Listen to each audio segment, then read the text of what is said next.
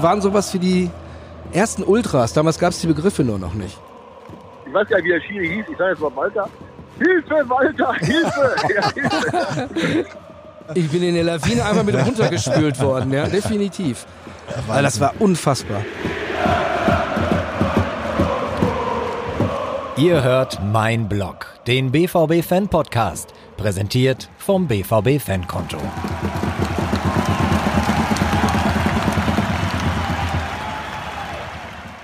Eine neue Folge Mein Blog. Warum heißt der Podcast wie ein Sido-Song? Wir widmen uns hier alle zwei Wochen einem BVB-Fan. Den Podcast nehmen wir an dem Platz auf, wo unser Gast die Heimspiele guckt, eben an seinem oder ihrem Blog. Wer sind wir? Zum einen Patrick Ovomoyela, Deutscher Meister und Pokalsieger mit dem BVB. Grüß dich, Ovo. Moin, moin. Und ich bin Christoph Böckamp, Redakteur bei Borussia Dortmund. Wir beide moderieren das hier und schalten später auch einen aktuellen oder ehemaligen BVB-Spieler dazu. Wer das sein wird, das bestimmt immer unser Gast. Und heute ist jemand da, der hat es nicht weit gehabt, denn der wohnt hier in Dortmund. Martin Köhler. Grüß dich, Martin. Hi, grüß euch. Martin, du bist äh, viele Jahre ja quasi alles mitgefahren. Also zu jedem Spiel äh, warst du dabei. Aber bevor wir darüber sprechen, äh, was hast du denn sonst so gemacht? Also, was steckt hinter Martin Köhler? Was ich sonst gemacht habe. Ich habe selber auch sehr viel Sport gemacht. Ich habe allerdings eine komplett andere Sportart gemacht. Ich bin ehemaliger Kunstturner und habe das Oh. richtig leistungsmäßig gemacht.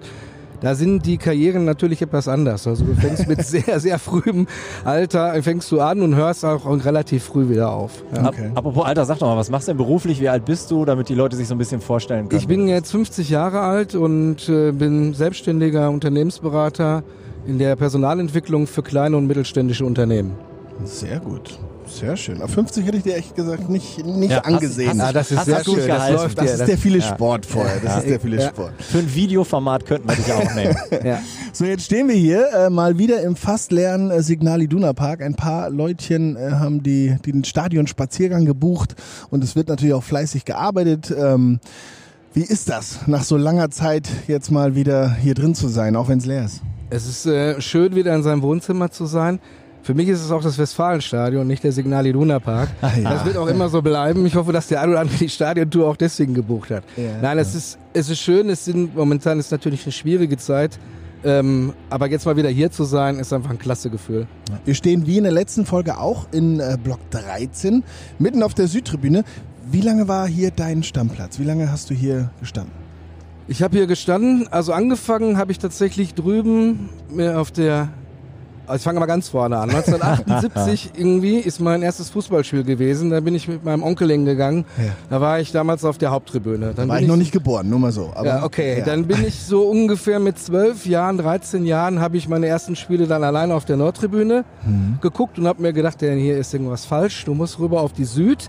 Hab mich dann auch getraut. Da bin ich dann so ungefähr mit 14 Jahren angekommen. Okay. Erst im Block 15 und habe mich dann immer weiter vorgearbeitet auf den Block 13, also in diesen Schmelztiegel. Ja, ins und Epizentrum. Ins Epizentrum. Und da bin ich dann auch nicht mehr rausgekommen bis zum Eckenausbau. Bis zum Also jetzt sitze ich oben in der Südwestecke. Da haben wir das, damals war das glaube ich 2003, wenn ich mich richtig erinnere, sind wir dann rübergegangen. Bis dahin hatten wir immer Dauerkarte, Stehplatz, Stehplatz Block 13 Süd. Jetzt hast du es angesprochen. Erzähl uns doch mal, wie es denn dazu kam. Also wie gesagt, wir sind jetzt wirklich mittendrin. Äh, das ist tatsächlich das Herz und Epizentrum der Südtribüne. Und jetzt dort etwas weiter oben in der Ecke, sicherlich auch keine schlechten Plätze. Aber wie kam es dazu, dass ihr gewechselt habt, oder du in dem Fall? Es kam daher, dass wir, wir haben damals ähm, schon irgendwie sehr viel auch so stimmungsmäßig, wir waren in dem Sinne, du hast es gerade gesagt, das Epizentrum der Schmelztiegel. Es wurde früher auch mal gesagt, wir waren sowas wie die ersten Ultras. Damals gab es die Begriffe nur noch nicht. Und so um die Jahrtausendwechsel 2000, 2001 kamen ganz viele junge Leute immer mehr auf die Südtribüne, Block 13, und haben gesagt, ähm, wir würden gerne eure Plätze haben. Es ist ein bisschen stimmungsmäßig, ein bisschen ein Abfall gewesen. Und haben wir erstmal darauf reagiert, dass wir gesagt haben, ja, schaut mal, kommt erstmal ein paar Mal öfter zu Borussia, macht vielleicht erstmal mit. Aber sie kamen auch immer wieder öfter und regelmäßiger und haben sich formiert. Und dann gab es 2003 die Möglichkeit, den Eckenausbau. Und darauf haben wir dann so reagiert, ich werde es nie vergessen, der Verein hat uns damals in einer legendären Fanclub-Sitzung die Pläne vorgelegt. Und wir haben so gesagt, ja, wenn wir uns unseren Platz rein theoretisch aussuchen könnten, das haben die dann tatsächlich gemacht, haben uns die Pläne zur Verfügung gestellt. Also haben wir jetzt optimalen Sitzplatz zum Bier holen und auch zum Pipi machen gehen. Also das ist Traumplätze. Und es haben sehr viele aus der damaligen Szene so reagiert, dass sie gesagt haben, okay, kommen wir gehen dann gemeinsam in die Ecke Südwest. Deswegen ist meiner Ansicht nach auch bis zum heutigen Tage, wenn noch mal ein Stimmungsimpuls in diesem Stadion kommt, dann kommt er meistens aus der Südwestecke. Ja, ich ich, äh, ich habe meinen äh, Dauerkartenplatz in der Champions League äh, in Block 11, sonst bin ich Block 14 und da man kriegt das manchmal mit, Ja. dass ihr da oben dann nochmal, also so, man hat sowieso das Gefühl, sitzen tun da auch nicht viele. Nein, das sind äh, alles mehr oder weniger Stehplätze. Ja, also. Und ihr habt auch eine relativ große, ist es eine Zaunfahne? Nee, eine Blockfahne eigentlich. Wir haben auch eine Blockfahne, deswegen kann man immer genau unseren Platz irgendwie vor dem Spiel erkennen. Immer wenn You Never Walk Alone kommt, dann hissen wir die. Und äh, ja, genau. Ja, schön.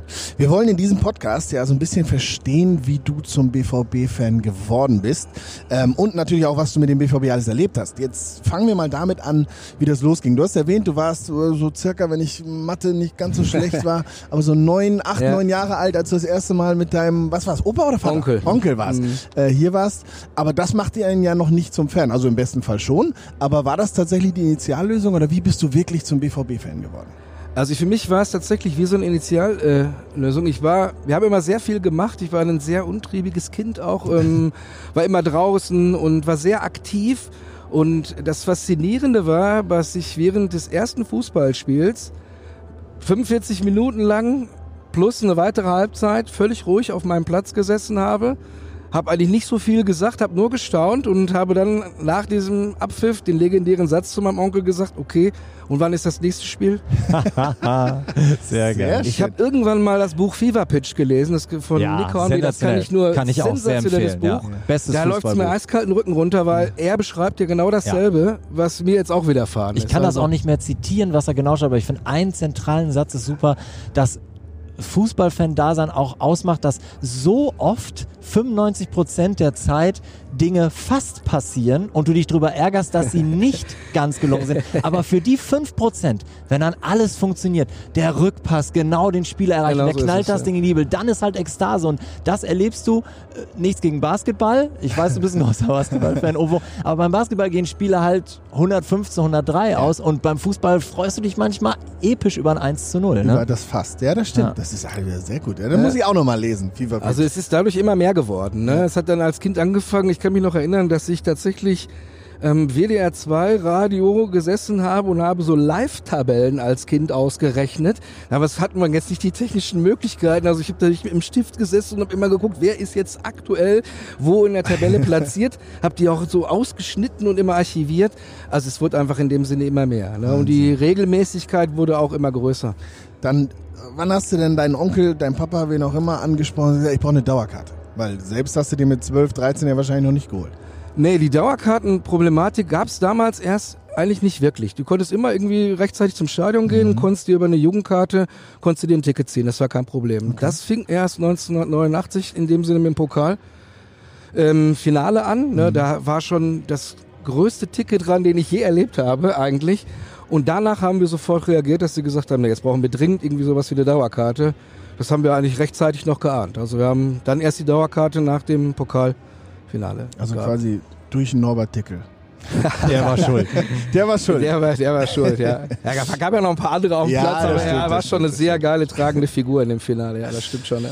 Jetzt hat jeder ja so seine, seine Routine, sein, wie muss so ein Spieltag aussehen? Wie ist das bei dir? Also was passiert am typischen Samstag auf dem Weg zum Fußball?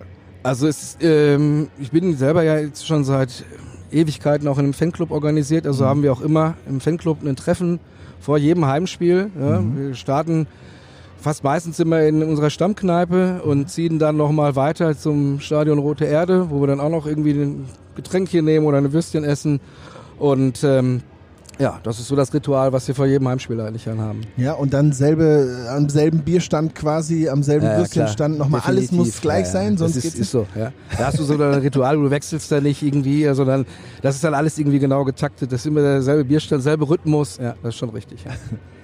Übrigens, falls ihr euch wundert, dass im Hintergrund jetzt läuft gerade Her BVB, wir haben das jetzt nicht nachträglich drunter gelegt. Genau, es gibt jetzt also Nur für den Martin. Wir, wir hatten es genau, wir hatten es angesprochen. Also es gibt jetzt wieder so eine Stadion-Tour Light und äh, für die Leute, die jetzt ins Stadion kommen, haben sie die Musik, äh, die Klassiker quasi aufgedreht. Ich finde es gar nicht so schlecht. Ähm, ich, ich hoffe, vielleicht hört man davon ja auch sogar tatsächlich ein bisschen was. Ähm, was ist dir denn wichtiger, wenn du ins Stadion gehst? So diese Gemeinschaft auch, ne? Du hast gesagt, äh, steht groß auf deinem T-Shirt, äh, Fanclub Dortmund Süd. Oder ist es, was unten auf dem Rasen passiert? Oder beides? Ähm, beides, definitiv. Also die Gemeinschaft ist schon ein sehr, sehr zentrales äh, Instrument. Wir sind auch alle irgendwie richtig Freunde geworden. Wir sind jetzt nicht einfach nur Fanclub-Mitglieder, sondern es ist ein super großer Freundeskreis, der auch außerhalb von Borussia irgendwie Dinge zusammen unternimmt, auch mal zusammen in Urlaub fährt und Feste zusammen feiert. Es ist natürlich aber auch definitiv irgendwie immer das Sportliche. Das heißt also, wir diskutieren auch unheimlich gerne über den Sport an sich und über den Fußball und regen uns dann, wenn es auch mal nicht so gut läuft, auch dementsprechend mal auf. Also es ist irgendwie definitiv beides. Ja. Was mich bei dir interessiert, also ich gehe auch jetzt nicht seit 78, da war ich zwei Jahre alt, äh, auf, seit 20 Jahren, 21 Jahren auf der Süd. Ähm, und ich kann schon sagen, dass ich heute mit, mit Mitte, Anfang 40 anders Fußball gucke als mit 20. Ähm, wie ist das bei dir? Also was hat sich, was hat sich bei dir verändert? Du wirst ein bisschen ruhiger, du wirst ein bisschen gelassener. Das liegt daran, weil ich habe schon so viele Fußballspiele in meinem Leben gesehen und auch erlebt. Und das beruhigt dich dann in solchen Situationen, dass du weißt, ja, du hast das schon mal irgendwo erlebt. Da kann dich nichts mehr schocken. Nee, das genau. Dadurch wirst du ein bisschen ruhiger und ein bisschen, ein bisschen gelassener. Ne? Wir haben zum Beispiel rein theoretisch, das haben wir ja nicht gemacht, aber 97 beim Champions League Finale aus Fansicht kannst du sagen, wir haben alles erreicht.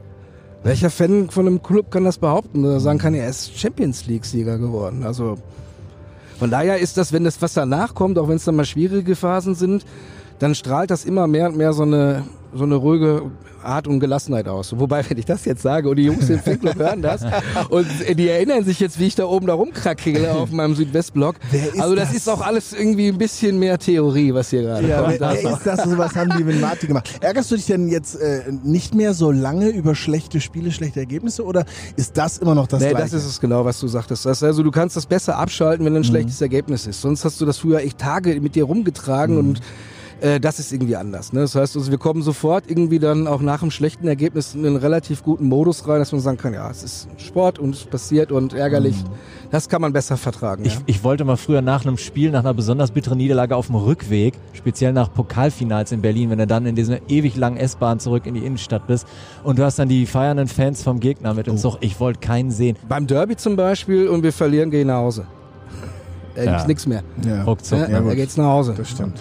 Pass auf, noch eine Detailfrage. Also, als Ovo hier gespielt hat, gab es noch relativ viel spielerbezogenen Support. Das ist so ein bisschen weniger geworden. Ähm, also ich kann mich noch erinnern, mein, mein, mein Highlight war früher, wenn die eine Hälfte der Südtribüne Paul Lambert und die andere hat geantwortet mit Jörg Heinrich. Keine Ahnung, wie es jemals dazu gekommen ist, aber das fand ich immer echt groß.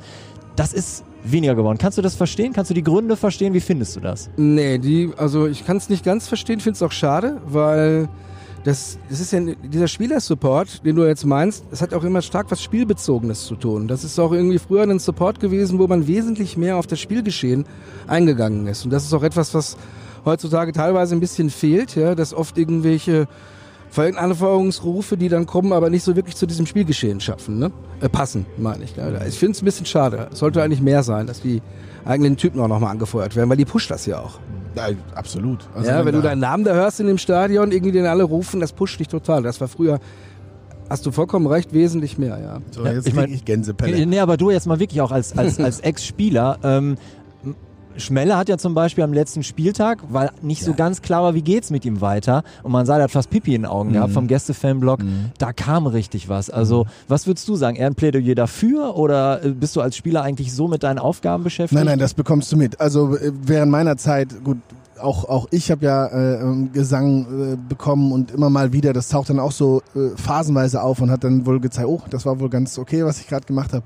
Oder wenn äh, Shinji Kagawa irgendwas Besonderes gerade wieder angestellt hat, dann war es Kagawa, Shinji, das hörst du, das kriegst du mit, das pusht dich nochmal. Ähm, und natürlich macht dich das auch stolz, wenn, wenn die Fans äh, sowas machen. Es, das ist halt auch nicht mehr für, für alle elf, also nicht für jeden einzelnen Spieler, sondern äh, dann situativ und, und für, für ausgewählte Spieler. Und ich finde das ganz, ganz toll. Also ich glaube, es gibt kein schöneres Lob auch von den Fans äh, für, für, für irgendeinen Spieler. Insofern, ähm, ich finde es schade, dass es, äh, dass es sowas, dass sowas weniger geworden ist. Hat vielleicht aber auch so ein bisschen damit zu tun, ähm, früher waren es die Fans halt auch gewohnt, dass sie zumindest so fünf, sechs Jahre für denselben Spieler Total. gesungen haben. Das ist ja Klar. auch ein bisschen anders geworden, was ich jetzt gar nicht, das ist das Geschäft, ne? das hat nichts Ja. mit unseren Spielern zu tun oder mit denen, äh, das ist kein Finger zeigen, sondern es hat sich halt ein bisschen verändert, ist schnelllebiger geworden, insofern vielleicht äh, ne, so schnell wieder ein neues Lied ausdenken ist dann auch äh, Ja. Ja, oder auch wenn es eins gibt. Also ich will dem Jungen nichts Böses, aber du hast einen Usman Dembele, der, der, der dreht das Pokal-Halbfinale in München, der macht das erste Tor beim Finale in Berlin, aber sagt nach einem Jahr gleich Tschüss. Also sagen wir mal, du hättest dem jetzt jede Menge Support gegeben. Ist dann so ein schnelles Auf Wiedersehen natürlich dann auch so ein bisschen ein Stich ins Fanherz. Ja, ne? der war auf dem Weg zum Denkmal. Da hätte er sich eins bauen können hier, wenn er ein paar Jahre gewesen wäre, weil der war ein wirklich spek äh, spektakulärer Spieler. Martin, Ja. ähm, es gab eine Auswärtsfahrt. Ehrlich gesagt, viele Fans, die damals da waren, sagen, das war die Auswärtsfahrt. Was, was für eine meine ich? Du meinst auch sehr. Genau, sehr 93. Sehr 93 ist absolut legendär. Für die, die das jetzt nicht so einschätzen können, wo Auxerre überhaupt ist, das kann ich immer noch nicht. Bei Das Dijon. ist irgendwo mitten in Frankreich in einem Niemandsland. Das hat ungefähr, ich habe keine Ahnung, 30, vielleicht 40.000 Einwohner. 35.000, ich habe 35 nachgeguckt. hast du nachgeguckt, So optimal. klein. Ja. da ist nichts. Das ist ein Ministadion von 18.500 Zuschauern. Wie Freiburg in Klein. Ja. Also das Stadion. Also ja. 18.500 Zuschauer in dem französischen Niemandsland. UEFA-Pokal Halbfinale. Wir hatten das Hinspiel 2-0 gewonnen. Wir sind da also hin und der Empfang war bombastisch. Das ist unglaublich. Die Leute waren so gastfreundlich. Du bist da auf dem Marktplatz überall empfangen worden, konntest in Kneipen reingehen, bist eingeladen worden. Im Stadionbereich selber gab es dann ein bisschen Stress, weil wir hatten damals aufgrund der Ticketsituation war, konnte nur die Creme de la Creme, wenn man so sagt, der BVB-Fans dahin. Ja, das hat aber nicht ganz gereicht, weil wir hatten zu viel Creme de la Creme. Also gab es auch noch gefälschte Tickets. Oh. Ja, die gab es wirklich. Und dann hat der äh, Dr. Gerd Niebaum dafür gebürgt. Ne, für die BVB-Fans, die haben da richtig Stress gemacht. Auf einmal endete so ein bisschen die Gastfreundschaft durch die französische Polizei. Ne, die haben ein bisschen Stress gemacht. Oder er hat dann gebürgt für die BVB-Fans, sodass das Spiel stattfinden konnte. Und äh, das Spiel, das war einfach, was dann in diesem Stadion äh, abgelaufen ist, ist unfassbar. Der Schiedsrichter pfeift an und dann müsst ihr dir das so vorstellen, dass die, wenn du jetzt von der, wir hatten so einen Platz auf der Nordtribüne, ganz, ganz außen in so einem Mini-Block. Ja. So, und dann fängt irgendeine Tribüne, sagen wir mal, hier würden wir jetzt so weiter vorgehen, dann fängt die Westtribüne, fängt einen Song an, Ja. die geht weiter über die Südtribüne, auf die Osttribüne und wieder zurück auf die Nordtribüne. Reihum. Mhm. Der Impulsgeber war immer, die, die, Hauptseite war die Südseite, so wie bei uns. Die hat den Impuls gegeben und dann ging es immer reihum in einem Stadion. Permanent, ununterbrochen. Ja, das ganze Spiel gibt es übrigens bei YouTube mit französischem Kommentar, aber ich kann es äh, Äh, tatsächlich guckt euch das empfehlen. an, was in diesem Stadion los ist, das ist die Hölle, ja. Die Leute, die diese Gastfreundschaft meinten, die für 90 Minuten auszusetzen. Also die haben sich auch auf dem, in dem Stadion benommen. Das war irre. Das hat sich einer die Buchse runtergezogen mit dem blacken Hintern gezeigt. ja, auf der gegenüberliegenden Tribünenseite. Und wir haben äh, permanent dagegen gehalten. Ne? Das Spiel war auch, lief auch nicht gerade gut für uns. Irgendwie knapp acht Minuten gespielt, irgendwie zack, 1-0 für die Franzosen. Tollhaus noch mehr. Wir haben dann irgendwie das 2-0 irgendwann in der zweiten Halbzeit gekriegt, so Mitte zweite Halbzeit. Geh, geh noch nicht zu weit vor, Ja? weil als spätestens Scheiße. 2-0 geht es jetzt auch noch mit, um unseren, um Ah, ja, unseren okay. Gast, den wir noch Ja. dazuschalten wollen. Ähm, bevor wir das tun, äh, bevor wir unseren äh, ehemaligen Spieler, der damals auf dem Rasen stand, anrufen, gehen wir aber noch ganz kurz und ganz schnell in die Werbung. Ihr habt es im Intro gehört, wir sind froh und glücklich, dass dieser Podcast vom BVB Fankonto unterstützt wird. Das ist ein kostenloses Girokonto von der Comdirect mit reichlich Vorteilen für BVB-Fans. Welche genau das sind, das hat unser Partner für euch zusammengefasst. Schaut mal rein auf comdirect.de slash bvb, mein Blog. Da seht ihr dann auch, dass es ab sofort eine Trikotaktion gibt und zwar bekommt ihr eines unserer ganz neuen Trikots, wenn ihr bis zum 7. August ein BVB-Fankonto eröffnet und aktiv werdet. Bisschen Zeit ist also noch. Schaut dafür einfach rein auf comdirect.de bvb, mein Blog und das war die Werbung. Du hattest dir Günter Kutowski gewünscht. Der lässt schön grüßen, er hat aber Alles heute gut. einen wichtigen Termin. Wir versuchen es mal bei Michael Schulz. Der sagt nämlich, er hat Zeit. Rufen wir mal an. Hoffentlich geht er ran. Schulz? Schulle. Ich wollte gerade sagen, langes Elend, aber so darf ich dich nicht ansprechen. Ovo hier. Grüß dich. Und Christoph Böckam, grüß dich. Podcast-Zeit. Ach, ey. Ja, ja, jetzt musst du ran. Geht's dir gut? Wo erreiche ich dich? ja, du erreichst mich äh, auf Ibiza. Oh, schön. Ja, das ist schön, aber Äh, richtig gut geht's mir ehrlich gesagt nicht. Ne? Also ja, äh, mein Schwiegervater ist jetzt gerade vorgestern gestorben. Äh, und Oh. das ist eher unschön. Das, Das Ganze mir, natürlich. das Hat uns in den, in den Wochen hier vorher auch schon natürlich ein bisschen belastet und so. Ne? Also, Ja. naja. Ah, Mensch, Aber das, soll jetzt das Problem, euer Problem nicht sein, aber es, es ist nur ja, bei der Frage, wie es mir geht, äh, Ja. dann, absolut äh, verständlich natürlich. Wir machen es nicht, wir machen es nicht ein, ewig ein, lang. ein wenig, ein wenig in Moll. Ja, Ja, okay. Moll, Ja. ja. Das stimmt. Schulle, wir wollen auch nicht zu viel von deiner äh, Zeit in Anspruch nehmen. Wir nein, stehen. du, alles gut. Nein, Ja. nein, ich bin, äh, ich bin, ich bin dabei. Die Sehr Frage gut. ist jetzt, Ja? ist, ist, ist, der, ist der Kontakt so, ist der gut? Das oder? ist in Ordnung. Ja. Wir hören dich. Und wir Ja, wissen ja ist um die. Situation, dass du, wo du bist, dass das ein paar Kilometer Für dazwischen eine sind. Insofern- Baleareninsel ist sie. Das ist, äh, das ist alles schon super. wirklich gut. Und wir stehen Ja, ja. mitten, wir stehen ja mitten im, äh, im ja, sag ich mal, fast leeren BVB-Stadion hier ähm, und Echt? haben bei uns Martin Köhler. Martin hat dich auch äh, noch, noch wirklich erlebt live. Also der ist schon ewig dabei, seit Ende Wen der hat der? 70er. Wen? Wen? Wen? Martin Köhler, ein ganz besonderer so, Fan ja. vom Fanclub Ja, ja, Süd. ja. Kennst du bestimmt. ja, Hört klar. er, hört er mich? Hört er mich, der Martin? Ja, der hört ich dich. Der hört dich. Hallo Grüß Martin, dich. ich grüße dich. Der hat sich nämlich gewünscht, dass wir einen aus der damaligen Zeit, äh, insbesondere Auxerre 93, mal dazu äh, schalten. Und äh, du bist fast seine erste Wahl gewesen, Schulle. Was sagst du dazu? Ja, ja, fast ist klar. Fast, ist ein relativer Begriff. Ja, ja. Aber ich freue mich äh, überhaupt, dass es geklappt hat. Ja, sehr gut. aber eine schöne, ist auch eine schöne Erinnerung. Man Ja. denkt da ja auch selbst selten dran, muss man ja zugeben. Und Ja, wenn man sich dann mit sowas beschäftigt, dann, dann kommt halt doch die eine oder andere Geschichte wieder in den Sinn. Das ist auch mal ganz amüsant. Ja, pass auf, dann denk doch mal jetzt dran und erzähl uns mal eine Geschichte. Wir haben ja gerade schon so ein bisschen über dieses Spiel, insbesondere das Rückspiel, gesprochen. Jetzt äh, erzähl uns doch mal aus deiner Sicht, wie du das damals erlebt hast. Ja, also erstmal äh, muss ich sagen, ist damals meine Liebe zum Chablis entstanden. Ja, weil weiß ich noch, als wir, als wir uns in der Spielvorbereitung da auf so einem Weingut rumgetrieben haben. Ja, ähm, ja aber, das, aber das nur am Rande. Ja, also pass auf, für mich unvergessen. Äh, äh, es ging ja dann in die Verlängerung oder Elfmeterschießen und ich weiß nicht, wer da schon mal gespielt hat früher oder wer sich, war da bei Martin da in Auxerre. Ich war da, ja. Ich bin Ja, Zeitzeuge. der weiß ja, das war ja die Hölle da, das Stadion. Ja. Ich meine, das war klein, aber so eng und das war unfassbar. Finde ich ja, auch, also, ja. Ja, das war schon echt, äh, echt die Hölle. Ne? Man hat uns zwar vorgewarnt, aber meine Fresse. Also auf jeden Fall, da haben wir uns ja dann äh, da äh, noch zwei einschenken lassen und dann war ja Verlängerung. Und da gab es ja Elfmeterschießen. Und ich weiß nicht mehr genau, in Erinnerung habe ich, dass für mich das Spiel in diesem Moment erledigt war. Ja? Hm. Ähm, und ich meine auch, ich hätte mir die Schuhe schon ausgezogen. Ich glaube, ich hatte auch schon Krämpfe, ehrlich gesagt. Wahrscheinlich. Also auf jeden. Fall war für mich klar, das Spiel ist hiermit beendet. Und dann habe ich mir so, habe ich mir mich da hingesetzt und habe mir die ganzen Jungs so angeguckt, die da jetzt Meter schießen müssen. Und sah auch Ottmar Hitzfeld da rumlaufen und mit den Jungs sprechen. Und dann sah ich da immer wieder Kopfschütteln bei einigen äh, äh, äh, Sch- Schießkandidaten. Unter anderem kann ich mir erinnern, äh, ich weiß gar nicht, ich glaube, warst du da, Micha Rummenigge, glaube ich, sogar schüttelte plötzlich und Frank Das- schüttelte, glaube ich, auch. Michael Rummenigge kann gut sein, der war nämlich dann nachher der sechste Schütze. Genau. Also jedenfalls, äh, da schüttelten so einige, ja, die immer äh, in der ersten Reihe standen, äh, schütteln immer so mit dem Kopf und plötzlich kommt der Trainer so mir vorbei und sagt, äh, Langer, was denn mit dir mit Schießen? und ich bin ja irgendwie, äh, ich weiß nicht, wahrscheinlich war ich schon äh, irgendwie im Halbkoma und konnte nicht mehr klar denken nach der Verlängerung.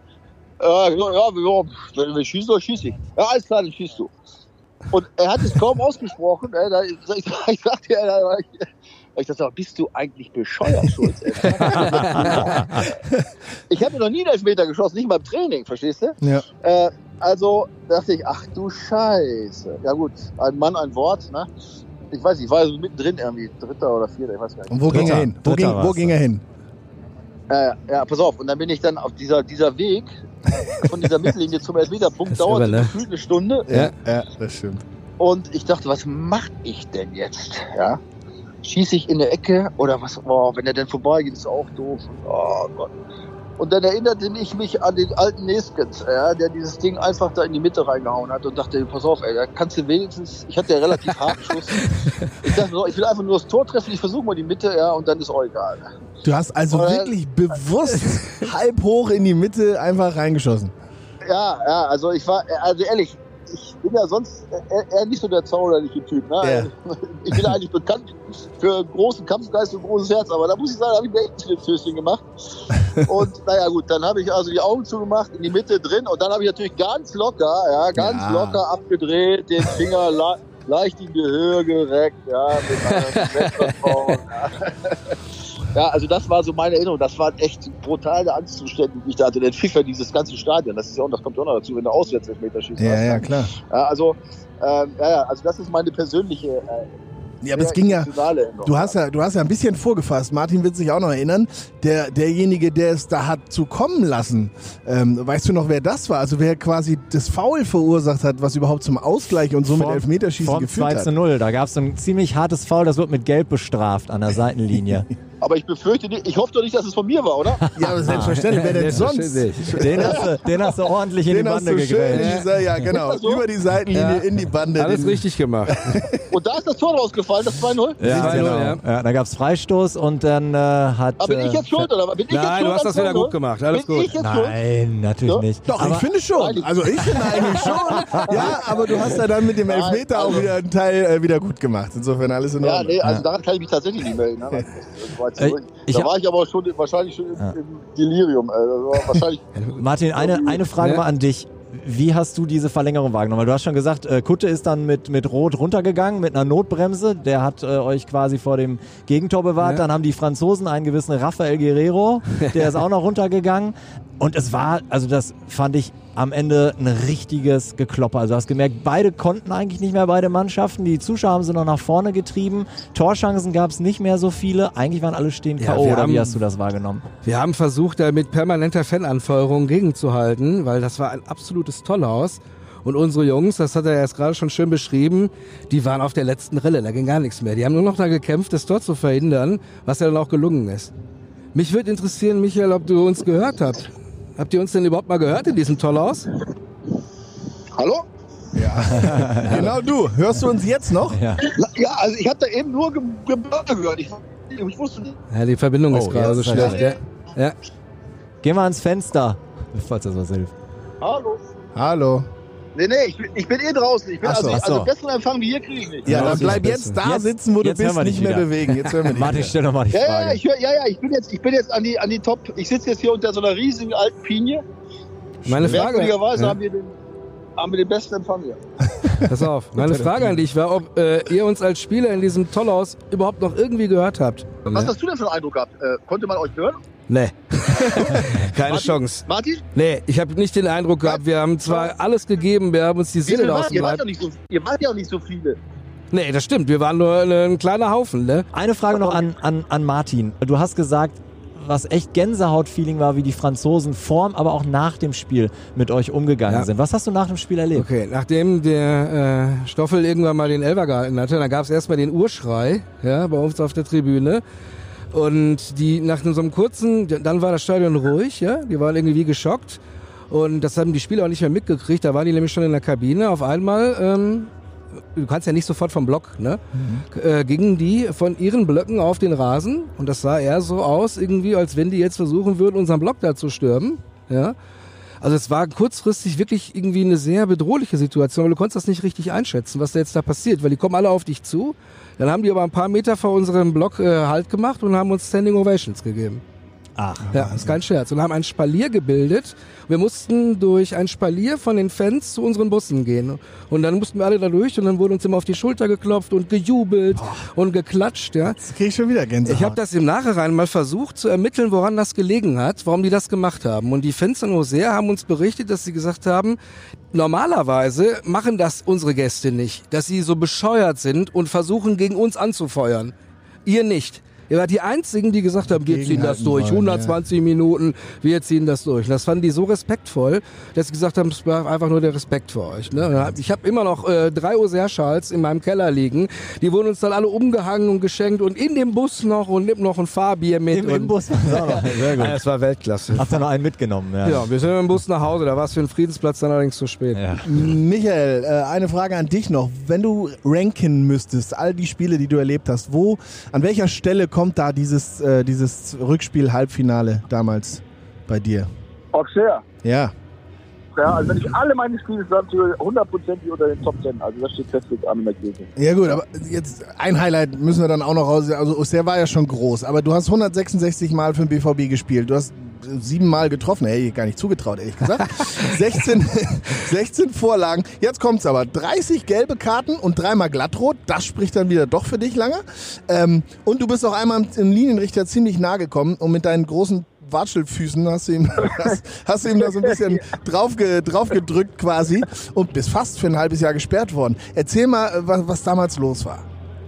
Ja, also das ist nicht ganz richtig. Ich bin kein halbes Jahr worden, aber ich wäre fast ein halbes Jahr Ja, fast, worden. sag ich Also, ja, genau. Äh, ich, ich, hatte, ich hatte tatsächlich, äh, ja, das weiß ja jeder, also ich sage aber, da muss oben bei mir, da haben nicht mehr alle Lichter geleuchtet im Hirn, ja, eine Zeit lang. Ja, also da ich, ja, äh, ich war ja schwer motiviert, ich hatte ja relativ viel Ablöse gekostet, war aber verletzt, als ich zum BVB kam, habe dann nicht so performt, wie ich es mir selber vorgestellt habe Hm. und äh, habe dann, wie viele Menschen es so gerne tun, natürlich ähm, die Fehler immer bei den anderen gesucht. Ja, und äh, das waren für mich vorländische Schiedsrichter und so ist ja gekommen, dass ich dann nicht nur wild dazwischen getreten habe ja, und deswegen auch mal die eine oder andere rote Karte gekriegt habe, sondern auch einmal Schiri nach dem Spiel beleidigt habe und gesperrt wurde. Ja, und dann kam diese Aktion, dass ich, eigentlich war es gar nicht so schlimm. Ich weiß, es war, glaube ich, Karlsruhe und nach dem Spiel zum Medienrichter. Der war aber nur Kopf, groß, groß, äh, Kopf größer wie eine Cola-Dose. Da habe ich mich so schön mit meinem Westfäler-Stollen in seine Vorderfüße gebohrt. Ja Bewusst? und hab ihn von oben gesagt, ich hau dir gleich auf die Fresse, du blinde Nuss. Ja? ähm, und äh, dann kam er natürlich nicht weg und wollte über meine Schulter, hat er dann immer so, ich weiß gar nicht, wie der Schiri hieß, ich sage jetzt mal Walter, Hilfe, Walter, Hilfe! ja, Hilfe. und äh, ja, gut, also pass auf, ich war natürlich zwei Minuten später war ich wieder klar im Kopf und Ja. habe mich dann natürlich entschuldigt. Das hat mir natürlich in der Seele leid. Ich hatte echt komplette Aussetzer teilweise. Und äh, ja, nichtsdestotrotz war, war ich natürlich dann vom Sportgericht. Und dann hat man tatsächlich, äh, gab es eine ellenlange Diskussion, ob es denn möglich sei, wenn man Schuhgröße 47 hat und man dicht an jemanden dran steht, um den, um den, um den mündlich zu beleidigen, Um ihn nicht ob man dann versehentlich, gerade mit diesem Stollen, äh, versehentlich bei demjenigen auf den Füßen steht oder ob es Absicht war. Ja? Ja. Und ich muss sagen, der Linienrichter hat sich da äh, offensichtlich ja wirklich ehrlich ernsthaft von mir entschuldigt hatte. Hat er sich also auch im Grunde für mich ausgesprochen, wofür ich heute auch noch dankbar bin. Und, ähm, Aber, und aber dann, jetzt kannst du es ja sagen. Es war pure Absicht, oder? Ja, ja, nein, natürlich, pass auf, natürlich habe ich ja. äh, aber äh, nochmal, aber ich habe es tatsächlich bereut, ja, verstehst du? Ich, war, ich hatte ja, echt ja, Aussetzer damals. Schön, schöne Und Grüße ob- an also, Walter und sein Team. so- Also, also die, die Frage, ja, da ging es bestimmt um ein halbes Jahr Sperre. Die Frage war, oder die Frage, wo, die Frage, ob ich denn absichtlich auf seinen Füßen gestanden hätte oder zufällig, ja, wurde dann also nach einer halbstündigen Diskussion ent, äh, entschieden mit, ich hätte zufällig drauf gestanden. Gott sei Dank, ja, und ich glaube, ich habe dann, weiß ich, vier oder acht Wochen gekriegt, ich weiß Ja, ich glaube acht Äh, war ich glaube, ein halbes Jahr wäre dann wäre ich erledigt gewesen. Ne? Dann hätte ich mich, glaube ich, äh, aus dem deutschen Fußball verabschieden müssen. Ja. Ja, ja das wäre ja schade gewesen. Insgesamt, wie, wie blickst du denn auf deine Zeit hier äh, in Dortmund zurück? Du warst Bitte? ja hier, ich sag, wie blickst du denn auf deine Borussia-Zeit hier in Dortmund zurück? Du warst ja hier bekannt als der Schulz. Ja, pass auf, ey, das war, also natürlich, pass auf, ich habe ich hab in Kaiserslautern gespielt und nachher in Bremen, ja, und zu jeder Zeit habe ich beim richtigen Club gespielt. Ja. Aber es war natürlich, ich sag mal, sowohl vom Sportlichen als auch vom Erleben her, war natürlich Dortmund meine größte Zeit, darüber brauchen wir nicht zu sprechen. Ja, weil zu der Zeit gab es in Dortmund ich, gefühlt nur Fußball. Ja, egal wo du warst. Ich meine, es ist heute sicherlich ähnlich, aber ich Ich glaube, dass es früher noch schlimmer war. Ja. Ähm, es gab nur Fußball und äh, dann wieder mit den Fans. Und ich meine, ich brauchte nicht zu sagen, ja, immer wenn ich zum Einwurf ging oder wie immer, wenn die, wenn die weißt du, durch, durch, durch Stadion, durch, weißt du, da, weißt du, läuft der eiskalt, da kriege ich ja heute noch eine Gänsehaut. Tatsächlich kriege ich eine, ihr, ihr könnt mich ja leider nicht sehen, aber den kriege ich eine Gänsehaut heute noch. Ja, das war einfach, äh, einfach eine geile Zeit. Wobei es nicht immer schön war, wie gesagt, also, also selbst verschuldet. Ja, ich habe ja auch Scheiße gebaut. Äh, ich hatte da auch äh, ganz schwere Tiefen, aber ja, es war einfach grandios, das muss ich ehrlich sagen. Ne? Und ich merke das ja heute noch, ne? wenn ich da äh, äh, da durch die Gegend gehe und so weiter. Ne? Und dann immer, hey, Schulz, du Sau! Ne? Das war ja so ein, geflü- so ein geflügeltes Wort. Ne? Hi, hi, hi. Ja, das, ja, also, das liegt vor Dingen auch daran, das mit diesem Schulz, ne, wenn ich das mal sagen kann, das liegt auch daran, das ist noch so ein, so ein Typ gewesen. Das gibt's heutzutage weniger. Ne? Ja. Als der damals gekommen ist, den haben wir als Fan wahrgenommen, da kommt einer, der hat irgendwie erst ganz spät mit seiner Fußballkarriere ange angefangen. Der ist ja erst irgendwie mit 23, 24 oder sowas Profi geworden und spielt dann gleich irgendwie Bundesliga und spielt so, das ist überragend. Ne? Das ist Ja. irgendwie so, so Typen, die werden sofort von so einer Südtribüne identifiziert, die werden anerkannt, die werden aufgenommen und die kriegen dann einfach einen Namen. Der sagen wir mal Schulz. Das Mhm. ist so. Ja. Ja, und du hast halt auch dazwischen gelangt. Das kommt hier oft Oh, das an. kam auch gut an. Ja? Also ich habe diese Statistik irgendwie, ich habe gerade respektvoll genickt mit den ganzen Karten und den roten, alles cool. Ich sage immer, Langer, ich, ich sage immer, du konntest nicht viel, aber das, was du konntest, passte genau nach Dortmund. Michael, Genau. hör mal. Ich, ey, ich, konnte, ich konnte nichts, aber das habe ich mit Begeisterung. Ja, genau. Langer, ich. Ja, Ähm, gut, Einwurf. Also Einwurf, weil Einwurf war nicht schlecht, das muss man wirklich sagen. Also mein Einwurf war gut. ja, das stimmt. Schade, dass, äh, dass wir das nie haben vergleichen konnten. Ich konnte ja auch gar nicht so, also meine waren ja jetzt auch nicht so kurz. Insofern, das hätte ich gern mal gemacht. So in, in den besten Zeiten, wir beide gegeneinander Einwurf. Aber dazu wird es nicht mehr kommen. Das sage ich dir so. Leider nicht. Hör mal, ich danke dir, äh, oder wir danken dir vielmehr äh, für deine Zeit und diese lustigen Geschichten. Ähm, wünschen dir natürlich alles, alles Gute äh, auf Ibiza für dich und deine Familie natürlich. Ne? Danke, das wünsche ich euch auch. Alles Gute, bleibt gesund und hat Spaß gemacht. Dankeschön. Ja, Ciao, danke, ciao. ciao. Martin, Martin und immer Schwarz-Gelb, ne? Weißt du, echte Ja, Liebe. selbstverständlich. Ja, okay. Also macht's gut. Ciao, Ja, ciao. Sehr schön, guter Typ, würde ich sagen. Ja, oder? er ist ein Typ. cooler Typ. Ja. Halt Typ. Ne? Der Das ist echt halt, ein Typ äh, einfach, ja. ja. Absolut. Welchen Spieler hast du denn in all den Jahren mit am meisten gefeiert? So? Also es gab, also ähm, gut, ich so schon ein paar Jahre dabei sind, ist irgendwie Manny Buxmüller für uns irgendwie ein riesengroßer Typ gewesen. Mit Sicherheit auch irgendwie Schappi, Schappi Saar, ja. Aber auch, also wir haben auch immer gut mit den Schotten, Paul Lambert, Murder McLeod, also das sind schon so einschlägige Typen, ne? Oder würden mir jetzt ganz viele einfallen, glaube ich, ja. ja. Aber Aber es wird weniger, das ist auffällig. ne? Du hast es ja gerade auch schon mal angesprochen, irgendwie. Die Karrieren bei den Fußballspielern sind immer kurzweiliger geworden. Ne? Es ist mehr Kommerzialisierung drin als früher. Und ähm, von daher ist das schon so ein bisschen, dass diese Typenfrage ein bisschen abnimmt. Ne? Generell meine ich das, aber es hat nicht nur was mit Borussia zu tun. Also generell im Fußball fehlt das so ein bisschen. Ne? Ja, zum Beispiel, nehmen wir mal einen Basler, ja, egal was man über den hält, aber es war zumindest ist das ein Typ, der hat zwar nie in unserem Verein gespielt, Gott sei Dank, ja, aber ähm, trotzdem, das gibt's weniger heutzutage. eine Sache, da haben wir auch vorher mal drüber geredet, die mich echt schwer beeindruckt hat, weil man sagt das immer so, ja, der war alles Fahrer. Aber das hat ja auch ein Schweinegeld gekostet. ähm, und ich meine, äh, damals war es wahrscheinlich noch nicht Unternehmensberater. Also äh, wie viel Kohle meinst du, hast du beim BVB gelassen und wie hast du das überhaupt gemacht? Keine Ahnung. Ist einer der größten Rätsel meines Lebens, kriege ich wahrscheinlich auch nie wieder gelöst. Ich habe keine Ahnung, wie ich das äh, finanziert will. Ich bin wirklich gesagt jedes Bundesligaspiel gefahren, auswärts. Wir sind zu jedem Europapokalspiel gefahren.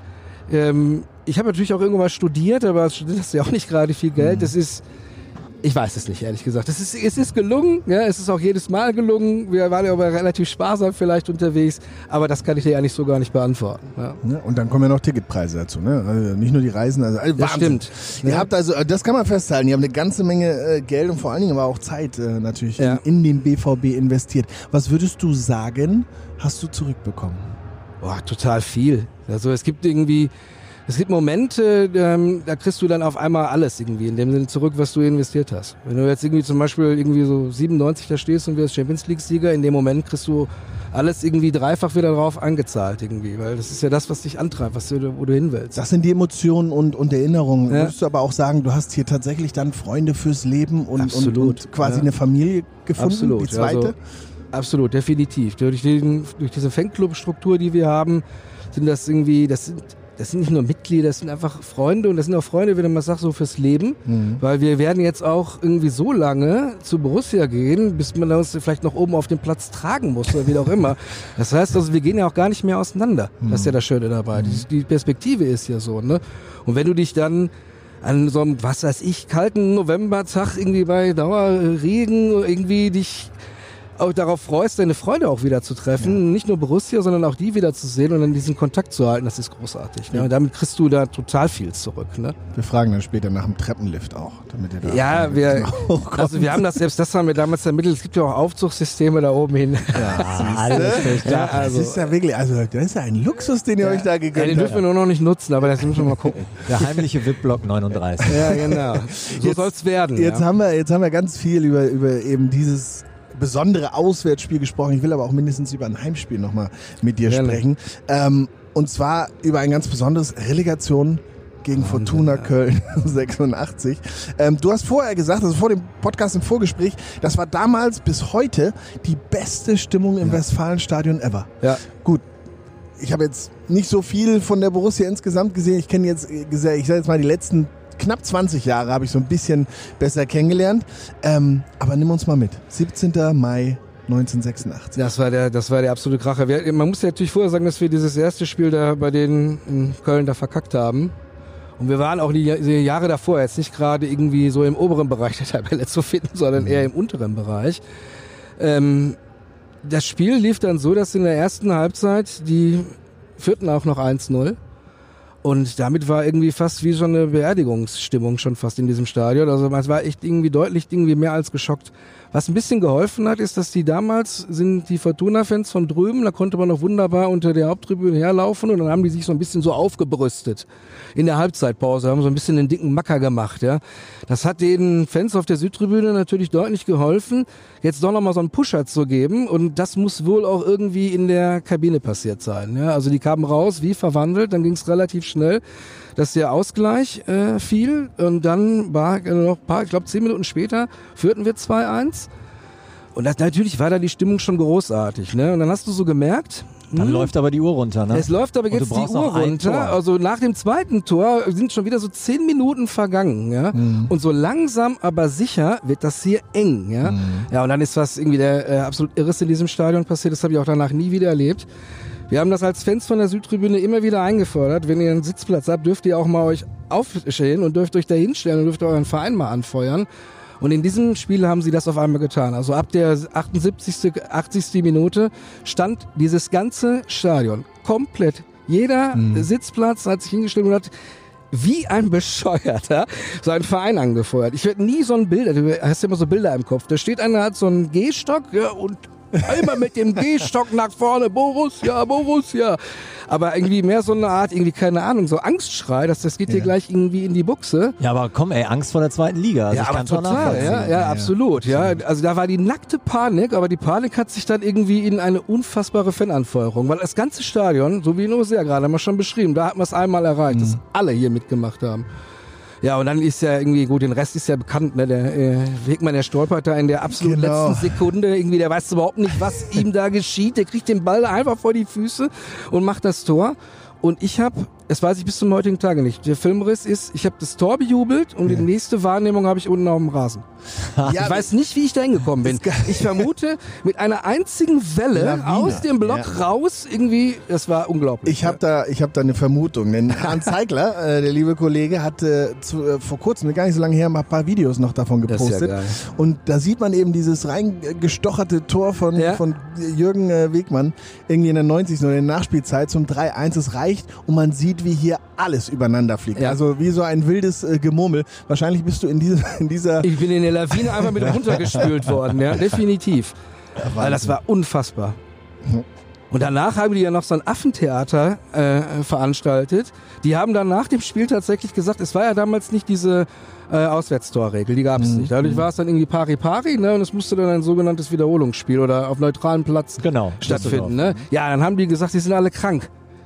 Die haben das Spiel ja noch versucht zu verzögern. Da ist, glaube ich, eine Differenz dazwischen gewesen von, keine Ahnung, noch mal eine Woche, weil angeblich die ganzen Fortuna Köln-Spieler todkrank und irgendwie nicht einsatzfähig waren, um so ein Spiel anzutreten. Und da musste man ein bisschen warten. Und dann haben wir dann, glaube ich, 14 Tage später erst in Düsseldorf das Spiel ausgetragen. Ja, die Strafe haben sie dann gekriegt. Wollte ich gerade sagen, dann ja, richtig null, ja, ja, ja. ja, da, da waren die, glaube ich, auch so sauer, dass das war auch ein verrücktes Spiel. Aber das war dann von der Emotion her anders. Das war mhm. so deutlich, dass du das Spiel jetzt gewinnen wirst. Das war das eigentliche war ja das 3-1. Ne? Ja.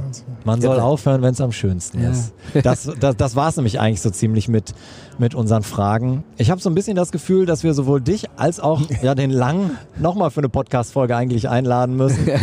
also es hat wirklich, hat, hat echt Spaß gehabt. Ich habe auch das Gefühl, wir haben irgendwie nur 5% der Geschichten, die du auf Lager hättest, angekratzt. Aber wir wollen es einfach jetzt hier mal bei, bei belassen. Also schönen Dank wirklich, dass du die Zeit genommen gerne. hast. Nicht dafür. Auch, auch von mir, vielen Dank. also ich habe auch wieder was Neues gelernt. Für mich ist das ja auch immer so eine Reise in die für mich unbekannte Vergangenheit. Ne? Also man kriegt das immer so angerissen. Ich selber habe, wie gesagt, erst so ab, ab, Beginn der, der 2000er hier wirklich auch was miterlebt durch Freunde und dann eben als Spieler. Äh, vielen Dank dafür, dass du Gerne. mich auch nochmal mitgenommen dafür, hast. Ja. Ja. ja, und ich hoffe, euch da draußen hat es auch gefallen. Wie gesagt, alle zwei Wochen stellen wir euch einen Fan hier vor. Wenn ihr keine Folge verpassen wollt, dann abonniert gerne den Podcast bei Apple, Spotify, Deezer, ihr wisst wo. Und wenn ihr was loswerden wollt, zum Beispiel sagt, hey, ich kenne auch einen oder eine für diesen Podcast, schreibt uns gerne an podcast.bvb.de. Für heute heißt es Tschüss von der Südtribüne aus Block 13.